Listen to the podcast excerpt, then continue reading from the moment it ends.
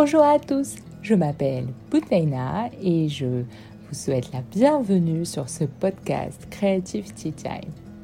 Ce podcast est l'occasion de partager des moments avec des personnes inspirantes, de parler de prise d'initiative, de mentorat, de reconversion, de carrière ou de ressources mentales. C'est aussi l'occasion de discuter avec des personnes sur ce qui les inspire le plus et de ce qui leur permet de rester impliqués à toutes sortes de défis personnels ou professionnels. Je vous invite à découvrir leurs clés pratiques pour pouvoir potentiellement les appliquer dans vos propres projets. Je vous remercie aussi de m'avoir écouté durant les épisodes précédents et de m'avoir soutenu tout au long de ce projet. Je tiens aussi à remercier l'ensemble des invités qui ont défilé derrière le micro ou devant mes écrans Zoom en ayant confiance envers euh, une personne totalement inconnue et en m'accordant ces minutes précieuses dans leur emploi du temps. Je les remercie aussi pour leur bienveillance, mais surtout leur générosité, car chacune des personnes a fait part de ce qui se passe, de leur intimité, de, de leurs doutes, de leur mental, et ce sont tout autant d'informations précieuses qui nous permettront tous de grandir et d'évoluer.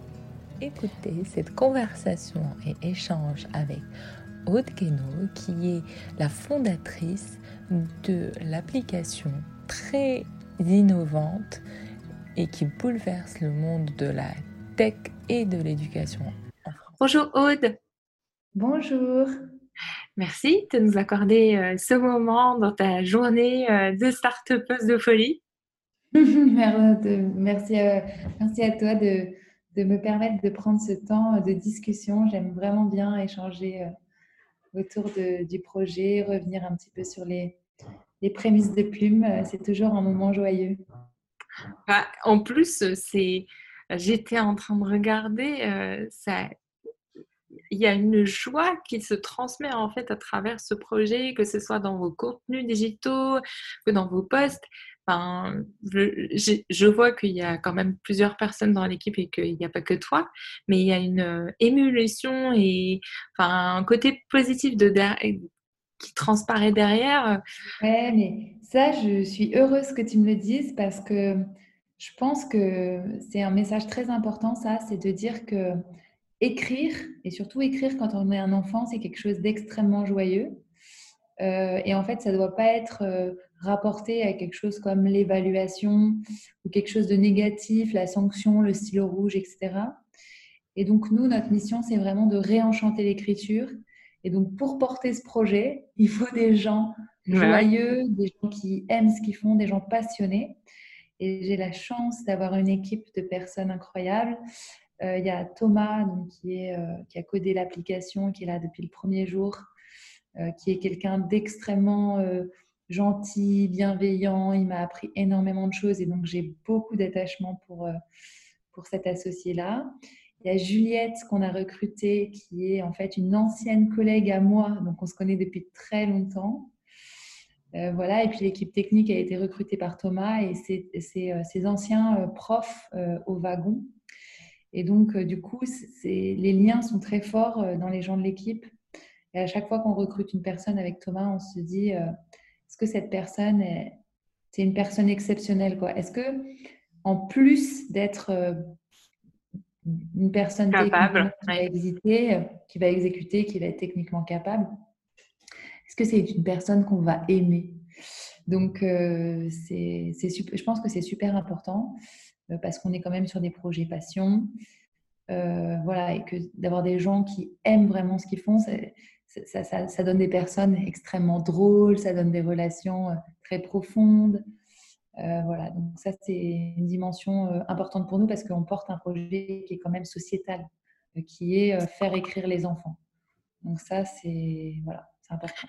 Et comment c'est venu à toi et à Thomas? Parce que je comprends qu'en plus, c'est un projet qui est porté en duo. Comment comment c'est venu à vous deux? Eh ben, comment c'est venu? Donc moi, en fait, j'étais euh, enseignante de lettres moderne dans un collège. Donc tu vois, rien ne me prédisposait à créer une société. Euh, et puis, euh, j'étais passionnée vraiment par les pédagogies alternatives. Euh, j'ai vraiment fait des formations Montessori pour apprendre la langue, etc. J'ai fait, à la naissance de ma première fille, j'ai fait un master de psychologie clinique parce que je voulais comprendre très très bien le développement d'un enfant, etc. Toujours des choses qui m'ont fascinée. Et dans le fond, je me disais, c'est hyper triste parce que j'avais l'impression que dans mon travail, je faisais pas du tout les choses bien pour faire aimer l'écriture aux élèves. Or, on sait aujourd'hui que bien écrire et aimer écrire, c'est un facteur prédictif pour réussir sa scolarité chez les enfants.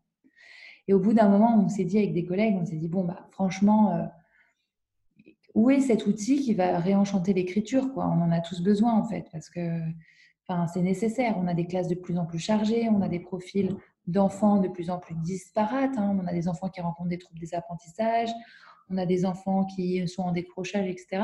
On a besoin de cet outil numérique pour enseigner à tous les enfants. Et on ne l'a pas trouvé cet outil. Donc, euh, bah, moi, je me suis dit, euh, tant pis, euh, on va le créer. quoi. Et donc, j'ai commencé à parler de ce projet autour de moi, etc.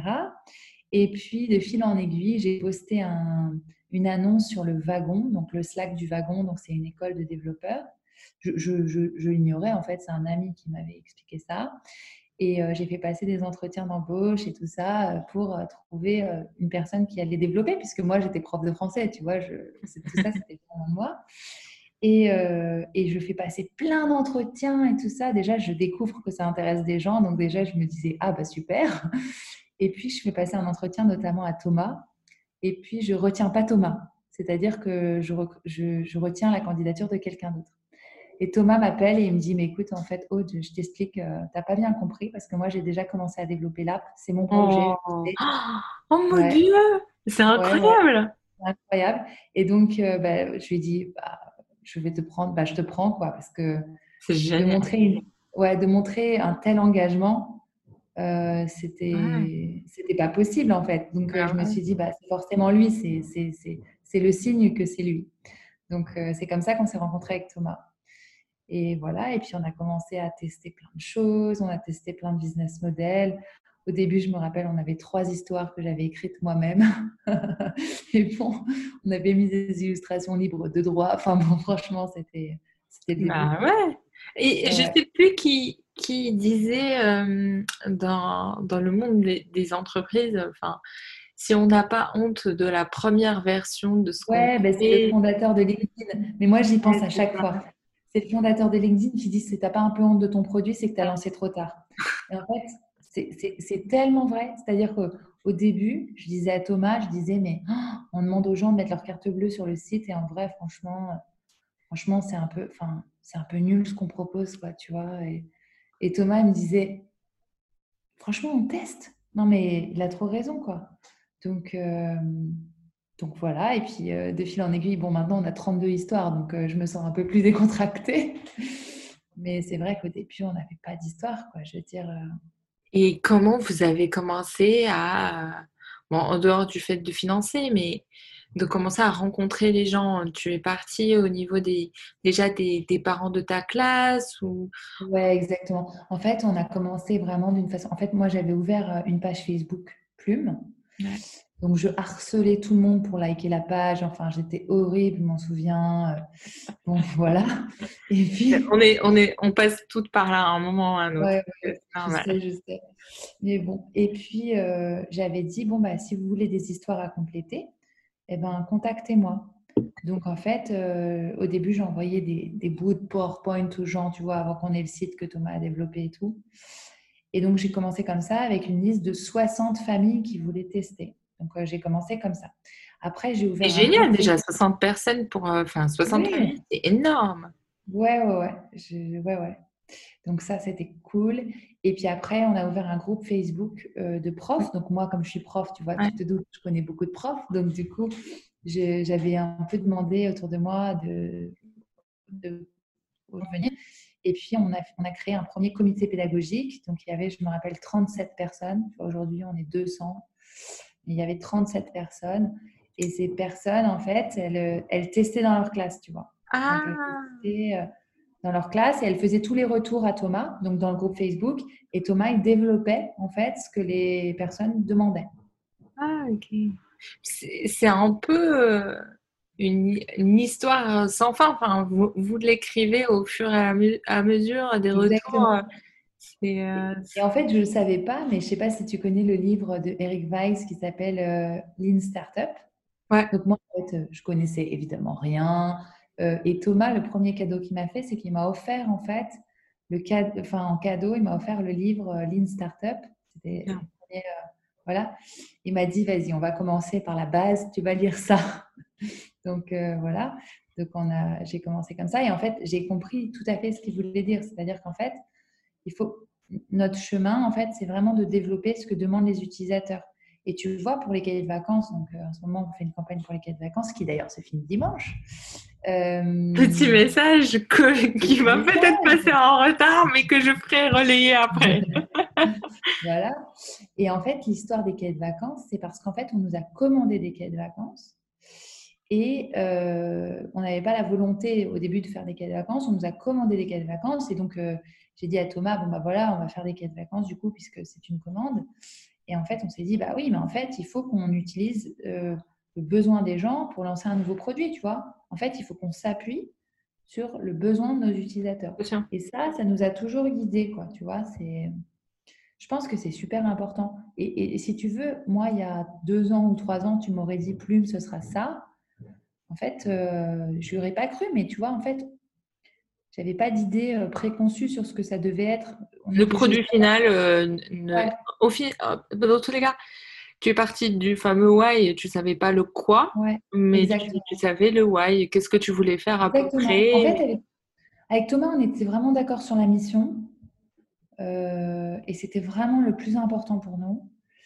Et euh, on s'est dit, euh, bon, bah, voyons où ça nous mène, quoi. Et tu le fais, tu le fais financer via crowdfunding là en partie, mais que, comment ça s'est passé avant? Comment Alors, comment ça s'est passé? question du financement, c'est un gros sujet. Euh, donc évidemment, moi au début, euh, je ne me payais pas, parce que j'enseignais encore à l'éducation nationale. Donc pendant un an, euh, la question du financement s'est pas posée parce qu'en fait... C'était bah, ton projet, ma passion, tu faisais un side project C'était un side project au début. Mmh. Thomas, en fait, ce qu'il faisait, c'est qu'il prenait d'autres clients aussi pour financer, voilà. Donc ça, c'était vraiment cool. Et puis en fait, il se trouve qu'en 2018, en juillet 2018, on a gagné la Fabrica Viva. Donc on a gagné 15 000 euros. Et on s'est dit, là, on s'est dit, on peut plus reculer, quoi. On le fait ou on ne le fait pas? Donc là, on s'est dit, bon, il nous faudrait un an de cash pour que moi, je quitte l'éducation nationale. Donc en fait, on, on a levé 80 000 euros auprès de, en, Love Money, quoi. Donc, euh, c'était parti. On a appelé tous nos potes, on a appelé tous nos amis, toute notre famille et tout. On a réuni en 3-4 jours, on a réuni la somme d'argent. Enfin, c'était... Les gens étaient super contents parce qu'on venait de gagner la, la Fabrica Viva. Donc, en plus, entre le fait qu'il y a une légitimité derrière euh, des investisseurs, qu'il y a une rencontre quand même euh, du projet envers le public. Enfin, en plus, j'imagine que même tes amis ou ton entourage, ils ont des enfants, donc ils le vivent, ils le comprennent, donc euh, c'est des ouais, adopteurs en fait. Ouais, ouais, complètement. Et donc du coup, on, a financé euh, cette première année comme ça. Et puis euh, là, en fait, à la fin de la première année, on a trouvé un premier gros client B2B. Et parce qu'évidemment, l'argent qu'on faisait en B2C était totalement anecdotique puisqu'on développait le produit, tu vois. Et, le B2C, c'est bien, tu vois, parce qu'il y a des mécanismes d'acquisition qui sont des mmh. mécanismes fiables, qu'on peut scaler. Mais en fait, euh, c'est très long parce qu'en fait, il faut développer vraiment le produit. Et dans notre cas, euh, c'est un produit extrêmement tech. Euh, tu vois, on développe aujourd'hui plein de machine learning avec le CNRS, etc. Enfin, c'est un produit qui prend du temps à développer. Donc, il fallait qu'on trouve des solutions de financement. Et, et moi, je n'avais pas du tout envie de, de tout le temps demander de l'argent à des investisseurs. J'avais envie aussi qu'on soit libre avec Thomas, qu'on garde une bonne partie de notre capital pour vraiment pas avoir de pression, faire vraiment ce qu'on voulait. Donc, euh, on a trouvé un premier gros client et donc ça a été génial parce qu'on a signé un premier contrat qui nous a financé plusieurs mois. On a refait un peu de Love Money et nos investisseurs, ils ont été géniaux parce qu'ils nous ont toujours suivis, mais vraiment toujours. Euh, J'ai rien à dire, c'est vraiment des personnes euh, incroyables. Voilà, et là, euh, il se trouve qu'on va annoncer la semaine prochaine notre première levée de fonds avec un professionnel, avec un VC. Ah euh, Ouais, c'est trop cool. Et une personne aussi que j'admire beaucoup, euh, qui est Marc Ménazé, qui a fait vraiment des très belles boîtes. Donc, on est hyper fiers. Enfin, en plus, c'est un des fonds, enfin, c'est un fonds hyper prestigieux. Donc, on est vraiment honoré qu'il nous ait choisi. Euh, voilà. Et donc, euh, voilà. Donc, ce qu'on a fait, c'est qu'on a levé deux fois des fonds euh, de façon avec de la love money. Et ensuite, on, a, on a ré- réussi à conquérir des clients, ce qui est important. Et voilà. Et mais t'as- dans tous les cas, il y a une traction de folie derrière le projet, mais comment tu arrives à, gérer ce, ce, ce stress, mais en même temps ce stimuli euh, qu'il y a derrière, parce que ça change ta vie de tout au tout en termes de rythme de vie, d'apprentissage, de contenu, de rôle et de responsabilité. euh, c'est, c'est le jour et la nuit. Ouais, bah écoute, euh, ça s'est fait pas à pas. J'ai la chance d'avoir euh, plusieurs mentors qui sont super sympas avec moi. Déjà, j'ai Benjamin, qui est un de nos associés, qui lui, il a fait HEC. C'est le DG de, de Big Mama, la chaîne. Ah, ouais! Et donc, c'est un de mes meilleurs amis et en fait, c'est un, un mentor incroyable euh, parce que pour toutes les situations de management, pour toutes les situations financières, pour etc., il est toujours là, euh, indéboulonnable, toujours là, toujours au poste. Euh, J'ai la chance aussi de très bien connaître Alice Zaguri, la fondatrice de The Ouais. Family. Et en fait, la rencontre avec Alice, ça a été enfin, une rencontre incroyable parce qu'elle m'a ouvert les portes de The Family, qui est un écosystème hyper stimulant, mais aussi hyper bienveillant. C'est qu'il porte très très bien son nom. Quand tu as besoin de quelque chose, vraiment, tu demandes. Et Alice euh, a toujours été là. En plus, c'est une femme, elle comprend aussi euh, Mm. un peu la misogynie euh, dans le monde, dans l'entrepreneuriat. Je suis désolée de le dire, mais enfin, c'est vraiment présent. Euh, donc, elle a toujours été là en support pour me mettre en avant, me trouver des contacts. J'avais des problèmes, par exemple, RH, euh, m'éclairer, quoi, parce qu'elle elle a rencontré ces problématiques. Donc, euh, ouais, les mentors, euh, c'est vraiment euh, hyper inspirant et éclairant pour, pour avancer. Quoi. Je n'allais pas poser cette question, mais elle est sortie du coup dans la discussion. Quand tu dis de la misogynie, quels sont, c'est pas des exemples, mais on va dire en, en quoi tu Ah, as, je, en peux te dire des exemples extrêmement en fait? concrets. hein. Je Ouais. peux te dire des exemples très concrets. Quand j'ai levé des fonds, euh, bah, écoute, il y a un VC qui m'a demandé ce que faisait mon mari comme travail. Je lui ai dit, ben, je sais pas, et votre femme, elle fait quoi? Enfin, je veux dire, euh, quel rapport quoi? Tu vois, c'est des choses hyper. euh, c'est des choses. tu vois, tu es, une femme et du coup, euh, t'es pas associée à euh, de l'ambition, etc. Mais je suis désolée, quoi. On peut être une femme accomplie, sérieux. avoir de l'ambition. Enfin, voilà, avoir de l'ambition pour son produit. Enfin, moi, j'ai j'ai pas peur de dire que j'ai de l'ambition, euh, mais j'ai de l'ambition euh, saine, quoi. J'ai de l'ambition pour mon produit, j'ai de l'ambition pour mes utilisateurs. Je crois qu'il faut avoir de l'ambition pour tous les enfants qui vont utiliser Plume. Je veux dire, moi, mon ambition, c'est vraiment de faire le meilleur produit possible pour euh, permettre à tous les enfants de développer leur talent. J'ai pas peur de dire ça et j'ai pas peur de dire que, bah voilà, je. et de rendre l'écriture accessible. euh, Exactement. Enfin, je veux dire, euh, d'en faire le meilleur produit possible, de faire un produit dans un maximum d'écoles, dans plusieurs pays, avec une équipe hyper déterminée, tu vois. C'est l'ambition, c'est quelque chose d'extrêmement sain, tu vois. Et, euh, et, c'est pour cette raison qu'on avait besoin d'argent et qu'on a levé des fonds. Et donc, tu vois. Euh, C'est des exemples co- concrets que, que tu ah avais. ouais, c'est. Comment tu réponds à ce moment-là? Quand quelqu'un te dit Ah, euh, qu'est-ce qu'il fait ton mari, euh, jamais, moi j'ai énormément d'amis entrepreneurs hommes, jamais on ne leur a posé une telle question. Jamais.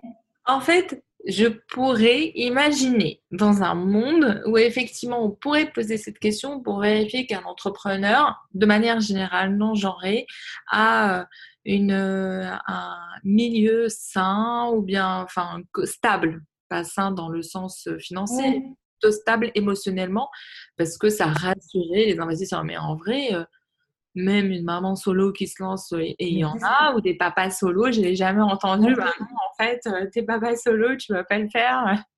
C'est ça. C'est absurde. La seule discussion qui vaille, c'est euh, euh, quels sont tes KPI, euh, combien tu as d'utilisateurs, qu'est-ce que c'est ta vision, quoi. Enfin, tu vois Et comment tu t'es positionnée Si je ne me trompe pas, tu es la CEO de Plume. C'est ça, comment tu t'es positionnée du coup Est-ce que le choix a été facile entre toi, Thomas et les autres associés Ou bien tu as dû quand même. Euh, non, non, pas du tout. Enfin, j'ai la chance d'avoir. Euh, donc, nous, on est vraiment pour la parité. Donc, euh, chez Plume, il y a une parfaite parité. Je pense que c'est hyper important de, de, construire un produit qui soit un produit. Déjà, c'est un produit pour des parents. Donc, quand on est mmh. parent, globalement, la plupart du temps, il y a un homme et une femme. ou deux hommes ou deux femmes. Mais en tout cas, il y a de la, il y a de la mixité, quoi. Mm. Donc, euh, c'est hyper important pour moi que la vision produit elle soit portée et par des hommes et par des femmes. Je pense que c'est hyper important. Thomas, il a toujours voulu que ce soit moi euh, qui, la, CEO. C'était une évidence dès le début. Euh, parce que Thomas, et ce qu'il aime, c'est vraiment construire le produit. tous les aspects, enfin, recherche de financement, RH, etc. C'était toujours été hyper clair pour lui que ce serait. Mais tu as trouvé le super CTO, quoi. Enfin... Ouais, je sais. mais maintenant, c'est trop tard, il est chez Plume. mais, mais pour plume, hein euh. ouais, complètement. Même, même Benjamin, tu vois, qui est associé avec nous, toujours été hyper clair pour lui que son rôle était pas c'était un rôle de mentor et qui ne ferait pas d'opérationnel et que c'était à moi de, de, porter ça, tu vois. Et, et, et, je les en remercie, tu vois, parce que c'est ça montre euh, vraiment une super ouverture d'esprit. Euh, ce sont des personnes humainement super, quoi. Ouais, et puis que vous étiez alignés, en fait, que vous le, choix a été simple et que ça s'est fait tout naturellement. Et euh, tu as des mentors, c'est génial, tu as l'argent encore et tu vas te battre, mmh. ça je, je m'en doute pas. Et dans ta vie personnelle, ton mindset, euh, à quel moment ça a été plus compliqué euh, ou qu'est-ce qui a été le plus compliqué à gérer? Euh, ce qui a été compliqué, ça a été de, de moi de me mettre des limites, c'est-à-dire de garder du temps, tu vois, pour mon mari, mes enfants et tout. Parce que j'ai été happée vraiment par le projet, donc ça, ça a été un peu difficile de mettre, euh, euh, tu vois, des barrières à, à, à, ma passion pour le projet, tout simplement, tu vois, pour garder aussi de l'équilibre euh, par rapport, euh, garder de l'équilibre par rapport à, tu vois, garder des amis, tu vois, passer du temps à aller boire des, des coups. Te ressourcer Ouais, voilà, me ressourcer, partir en week-end, etc., euh, etc., tu vois. Donc ça, c'était, voilà, heureusement, j'ai un mari qui veille au grain et qui, qui ne manque jamais de, de me dire, là, j'exagère un peu. voilà. Donc ça, ça a été difficile. Euh, ce qui a été aussi un peu difficile, c'est que j'ai dû me former vraiment très très vite mm. euh, à tout ce qui est euh, marketing digital, finance, faire un BP, calculer des taux de marge brut et tout ça. Donc ça, heureusement que Benjamin était là pour vraiment travailler ces, ces points-là. Voilà, et puis après, je pense que l'écosystème fait le reste, quoi. C'est-à-dire que fréquenter des entrepreneurs, écouter leurs problématiques, c'est hyper, euh, bien pour progresser. Quoi. Et aujourd'hui, euh, pris un peu le temps derrière, enfin, tu as quelques mois, années hein, quand mmh. même. comment tu vois la suite et euh, qu'est-ce que tu aurais à modifier? Comment je vois la suite? Eh bien, écoute, euh, comment je vois la suite? Euh, J'ai envie qu'on progresse encore vraiment beaucoup sur le produit, euh, en développant vraiment tout le côté scientifique. Donc, on a un partenariat avec le CNRS. Je veux vraiment qu'on aille dans cette direction et qu'on travaille le machine learning pour automatiser la création des, histoires, c'est ça? Non, pour en fait proposer de la remédiation sur mesure, c'est-à-dire qu'en fonction de ce que l'enfant écrit, lui proposer pile ce dont il a besoin pour progresser. Donc ça, c'est... voilà, et puis bah, je voudrais qu'on qu'on recrute. Quoi. Là, je pense que c'est le bon moment qu'on recrute. Donc, on va recruter un commercial ou une commerciale et puis un développeur en plus pour, pour aider Thomas. voilà, ils sont déjà quatre dans l'équipe tech, mais il nous faut encore une personne en plus. Donc voilà, c'est mes deux, mes deux focus. Et comment tu as, abordé cette crise, même si, vu ton secteur, au contraire, ça va plus l'encourager que, et tant mieux, que te ralentir, comment tu l'as abordé? A été Écoute, on a été nous-mêmes un peu débordés, hein, parce que quand le président de la République a annoncé la fermeture des écoles, on a commencé à avoir le flot d'inscriptions chez Plume très très forte. On, on est passé de 2700 classes à 10 000 en quelques jours, tu vois. Donc c'était un truc euh, ahurissant. Euh, voilà, Adrien euh, et Thomas donc de l'équipe tech passaient leur temps à dire il faut pas qu'on crache, il faut pas qu'on crache. Oui, effectivement, il faut pas qu'on crache. voilà, donc ça, ça a été très très fort. Ça nous a permis de bien nous recentrer sur nos priorités. Ça, c'était super important. En même temps, on était tous très tendus parce qu'on voulait répondre le mieux possible. On a sorti la gratuité pour les enseignants euh, vraiment pour qu'ils puissent euh, déjà euh, voilà, se débrouiller le mieux possible et tout ça. Donc c'était à la fois une période incroyable parce qu'on avait une traction de fou, etc. Et en même temps, on était tous très tendus parce qu'il fallait répondre à, entre 500 et 1000 personnes par jour sur le support. voilà, que, tout tienne, continuer à sortir de nouvelles features. Donc ça, c'était à la fois hyper exaltant et en même temps euh, très difficile. Quoi. Et, euh, et, là, ça, ça, recommence à se stabiliser ou bien tu... Ouais, là on est, là, on est bien stable. Ouais, on est bien stable. Euh, on a pu sortir des nouvelles fonctionnalités pour les enseignants, donc on a pu bien répondre à leurs demandes. Donc ouais, là c'est ouais, tout, tout est redevenu, si on peut dire, à la normale. Ouais, si on veut. Si tu rencontres euh, quelqu'un comme toi, à l'époque où tu commençais à avoir une idée qui te travaillait comme une passion et qui habitait, euh, qu'est-ce que tu lui conseilles qui est loin un peu du monde de l'entrepreneuriat? Eh ben, moi, j'étais moi-même hyper loin du monde de l'entrepreneuriat. Donc, euh, je pense que le plus important, le plus important, c'est de trouver euh, la façon la plus simple, c'est ce qu'on disait tout à l'heure, la façon la plus simple de mettre en œuvre son idée. Dans mon cas, c'était un PowerPoint. Et je pense que de tester la façon la plus simple possible son idée, même sans être un entrepreneur, c'est vraiment le plus important. Et ensuite, euh, de rencontrer des personnes euh, qui sont dans, le domaine qu'on souhaite aborder fera le reste. Quoi. Rassure-moi, au début, en fait, quand tu as commencé, tu n'avais pas encore créé ton, ton, statut entrepreneur. Ah non, pas du tout. Ça a duré des mois. Euh, on n'avait rien du tout. On a créé Plume euh, officiellement en février 2018. Mais en fait, euh, avec Thomas, on s'est rencontrés en, novembre 2017. Donc, tu vois. Six mois, un peu plus.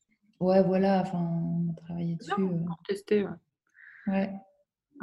Bah, écoute, c'est c'est très encourageant. Est-ce que pour les mamans et papas qui nous écoutent, ou bien pour les cousins et les tantes, tu peux nous pitcher l'histoire de Plume? Comme ça, s'ils nous écoutent, qu'ils aillent courir, euh, télécharger ou te Ouais, bien sûr.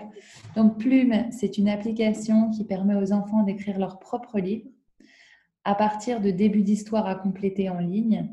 Et c'est à partir de 8 ans. C'est génial.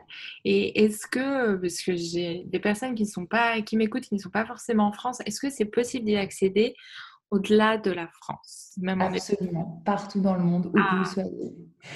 Quand est-ce qu'on aura autre chose que du français? Eh ben, on me pose très souvent la question. Euh, franchement, dans un horizon 8 euh, à 12 mois, on devrait avoir de l'anglais. Waouh, c'est génial. Oui, mais vraiment, c'est génial. Peut-être qu'il y aura même des Français des adultes, des francophones adultes qui vont s'y jeter euh, pour. Euh, ouais. Euh, en tant qu'ancienne euh, professionnelle euh, de l'apprentissage, qu'est-ce que tu dirais à des parents qui sont en train de s'arracher les cheveux pour, pour l'écriture? Quelques conseils pour, pour aborder Ouais, bah alors surtout arrêtez de vous arracher les cheveux parce que ça, ça n'apporte pas. ça, ça, crée de, de, la tension et de l'enjeu autour du sujet de l'écriture. Euh, et voilà, et je pense qu'il faut faire preuve de beaucoup de décontraction. Ouais, je veux bien. Ce que vous voulez. ouais, merci. Désolée. Euh, je pense qu'il faut faire preuve de beaucoup de décontraction euh, autour de ça et que finalement se faire guider par des choses assez simples comme lire des histoires, euh, reformuler des phrases, euh, utiliser toutes les situations informelles pour écrire, euh, recopier une recette, écrire une carte postale. voilà. Et de cette façon,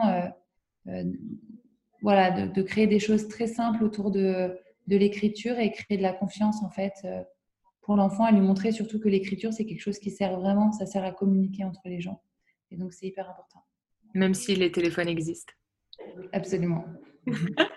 Bah, écoute, merci beaucoup pour euh, ce moment euh, que tu nous as fait rêver. Euh, j'espère que on pourra te retrouver. Je mettrai les informations en description du podcast pour que les personnes puissent te retrouver sur les réseaux et puissent regarder ton projet. Et puis, merci encore une fois pour ton temps et bon courage pour la suite. Merci. Merci beaucoup, je vous dis à très vite pour de nouvelles aventures et n'hésitez pas à me contacter sur les réseaux sociaux, à mettre un commentaire ou euh, juste une notation. Cela m'encourage énormément à persévérer et à continuer à mener ce projet.